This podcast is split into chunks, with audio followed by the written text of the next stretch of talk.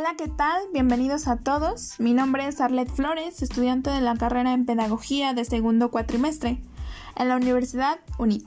Y hoy quiero hablarles sobre el funcionamiento de los sistemas educativos, capacitación, actualización, profesionalización y cultura de la evaluación, ya que creo que al abordar estos temas nos benefician, pues hay que tener en cuenta que la evaluación es fundamental en el campo educativo donde es necesario que los docentes estén en continua capacitación.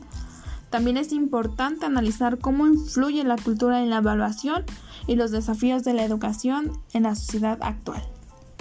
Bueno, pues dicho esto, comencemos. Primero, consideraremos la cultura. Este es un concepto complejo, pues tiene diversas connotaciones pero según los autores Rey y Santa María del año 2000 definen la cultura como las relaciones entre personas, los acuerdos y los valores que determinan entre ellos.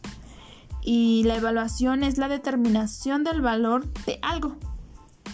Pero podrían preguntarse, ¿qué tiene que ver la cultura con la evaluación educativa? Pues bien, una cultura de evaluación es un conjunto de valores, acuerdos, tradiciones de una comunidad educativa que según Bolske alude a la necesidad de evaluar de manera permanente, donde abarca tres marcos, de los cuales les hablaré. El primero es el social, que influye a todos los implicados como los padres de familia. El marco institucional, en donde toman las decisiones de la gestión humana. Y el marco individual, donde hay una visión personal de cada miembro de la comunidad educativa como alumnos y profesores.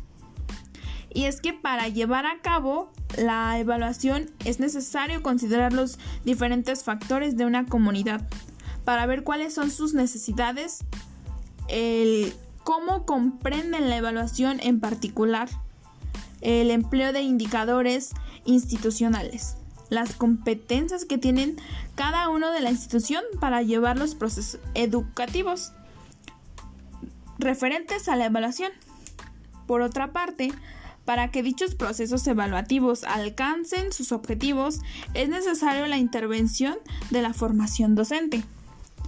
Y para ello es necesario interactuar a través de la superación el trabajo metodológico y la actividad científica.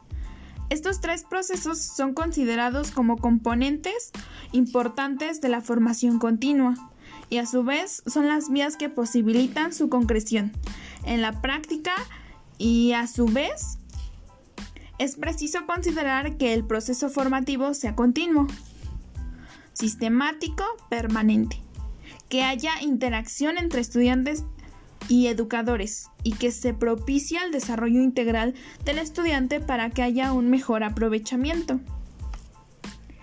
Por ejemplo, el autor Cáceres eh, del año 2003 dice que la formación permanente es el proceso que mejora los conocimientos referentes a la actuación, las estrategias y las actitudes de quienes trabajan en las instituciones educativas. La finalidad prioritaria de la formación permanente es favorecer el aprendizaje de los estudiantes a través de la mejora de la actuación del profesorado. Y a pesar de que a lo mejor y el docente se siente muy preparado y quizás lo estás lo que está haciendo pues puede pensar que sí, ¿no? Que sí sabe de lo que está hablando, tiene esos conocimientos, pero a medida que pasa el tiempo, avanza y pues hay nuevas necesidades. Por ejemplo, eh, la pandemia. Todos los docentes quizá estaban acostumbrados a clases presenciales, pero ahora la evaluación y los procesos enseñanza-aprendizaje son en línea y hay que saber usar las aplicaciones, aprender a cómo calificarlos y cómo contactarse con los alumnos. Ahora bien, según Invernon del año 1998, hay cinco modelos que ayudan a sumar las competencias de los docentes. El primero es el modelo de formación orientada individualmente. Esta se caracteriza por una personalización del aprendizaje. El profesor en formación es el que determina las acciones a realizar en dependencias de sus necesidades. El segundo es el modelo de observación-evaluación.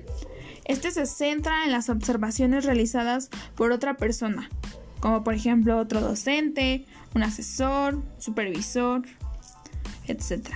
El tercero es el modelo de desarrollo y mejora. Este considera como punto de partida las características y el desarrollo de la personalidad de los docentes.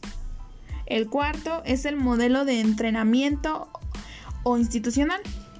Este modelo parte de que es el formador o el especialista el que selecciona los contenidos, las estrategias y las formas organizativas que necesita el docente para mejorar su desempeño. Y el quinto es el modelo de investigación o indagativo.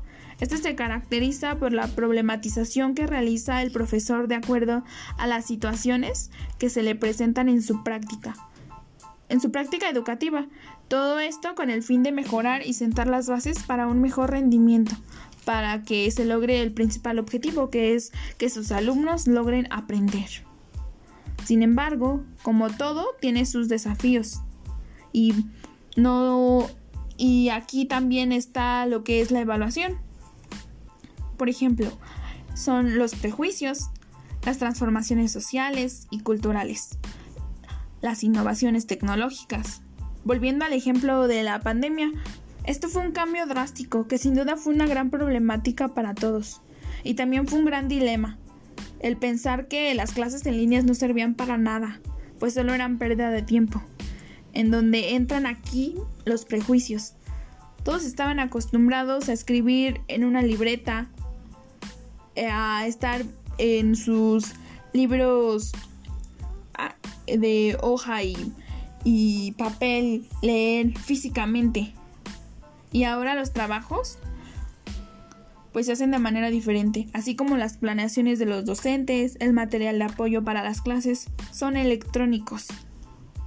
Y esto sin duda fue un cambio drástico, como se comentaba al inicio. Otro problema es la globalización. Por ejemplo, ha implicado en reformas en la educación a nivel mundial. Como dice Lamper del año 2003, señala que este ha sido un proceso desigual que ha traído consigo divisiones y marginación, tanto en países industrializados como en los subdesarrollados, y ha provocado que los valores morales, éticos y la solidaridad sean sustituidos por un ciudadano consumidor. Al igual que los métodos de enseñanza, antes se podía llamar la atención a los alumnos y ahora ya hasta reprobarlos está mal visto. Por ello hay que terminar de capacitarse como docente y aprender a hacerles frente a las dificultades. En conclusión, el trabajo de la evaluación es muy complejo, ya que conlleva muchos factores, tanto internos como externos. No nada más es calificar y ya, sino trae consigo diferentes procesos, lo cual hace que se necesiten cubrir las necesidades de cada lugar según su cultura. También vimos cuán importante es la actualización de los profesores para ir al día con las generaciones nuevas, yendo un paso más adelante. Porque, por ejemplo, ya para los que a los alumnos hacen trampa hasta de manera virtual hay que ir previniendo, previniendo estos conflictos para que día a día estén más preparados, pues la evaluación ofrece posibilidades para fortalecer y consolidar los aprendizajes, así como los logros de los objetivos en cualquier campo de estudio.